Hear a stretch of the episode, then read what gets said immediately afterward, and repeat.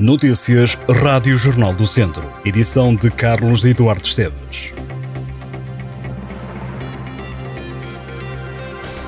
O Ministério Público abriu um processo por violação do segredo de justiça no caso do padre Luís Miguel Costa, que está acusado de aliciar sexualmente um jovem menor.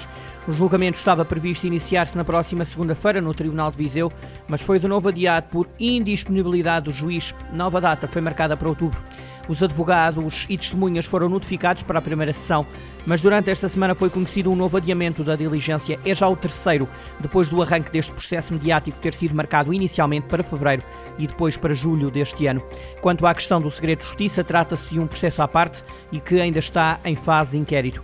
Luís Costa está acusado pelo Ministério Público de um crime de coação sexual agravado na forma tentada e de um outro de aliciamento de menores para fins sexuais crimes que, de acordo com a moldura penal, podem dar até oito anos de prisão. Se o julgamento não for de novo adiado, o padre, que está também a ser alvo de um processo penal canónico, mas cujo desenvolvimento ainda não é conhecido, terá que, se assim o desejar, responder perante o coletivo de juízes. O arguído no ano passado ainda pediu a abertura da instrução para não se sentar no banco dos réus, mas o tribunal não teve dúvidas em o mandar para julgamento.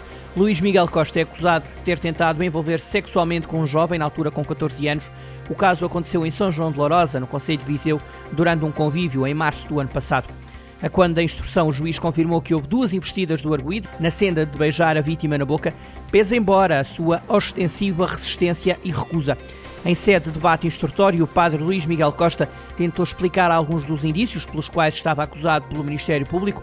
O sacerdote alegou a inexistência desses mesmos indícios, repudiando ter praticado esses outros crimes e concluindo ser inexistente qualquer prova passível de assentar a indiciação refutou ainda as declarações da vítima, nomeadamente de que o teria tentado beijar na casa de banho. O sacerdote tentou inicialmente esclarecer que acreditava estar a falar com um jovem que não era menor, depois que lhe disse que tinha umas mãos bonitas e branquinhas, mas apenas enquanto constatação de um facto que ainda lhe pediu o um número de telemóvel só com o intuito de lhe mandar mensagens para captar a sua atenção.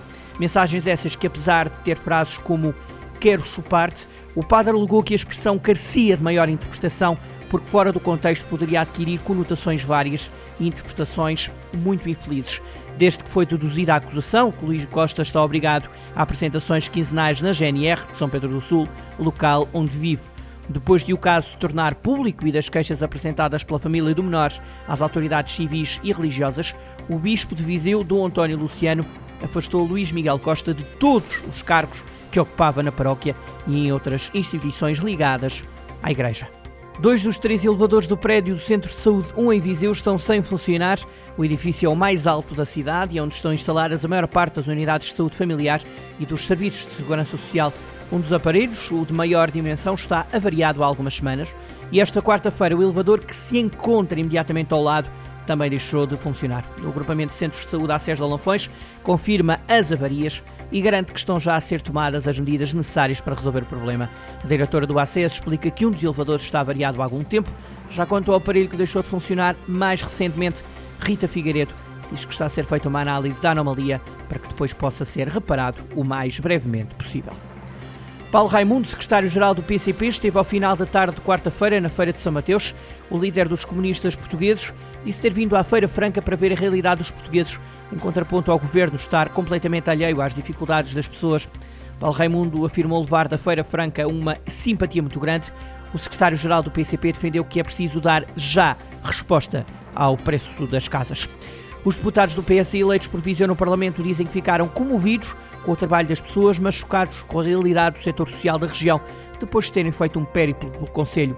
Hugo Carvalho, Guilherme Almeida, Cristiana Ferreira e Hugo Maravilha visitaram instituições de solidariedade social e concluíram que tem que haver mais oportunidades para quem reside e trabalha no interior e apontam grandes falhas no setor social. O deputado Hugo Carvalho afirmou que o plano de recuperação e resiliência tem colocado de lado o investimento na área social os sociais-democratas dizem ter encontrado instalações em mau estado de conservação.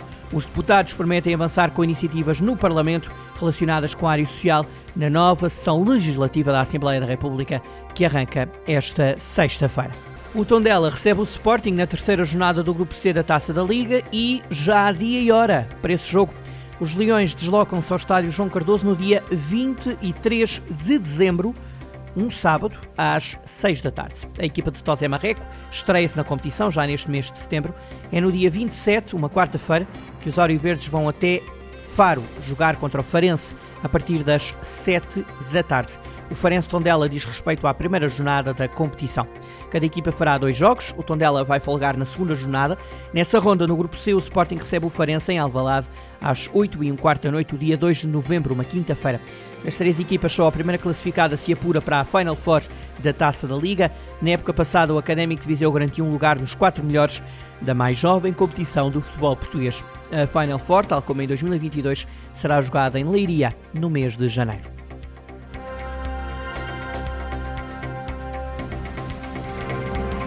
Estas e outras notícias em jornaldocentro.pt.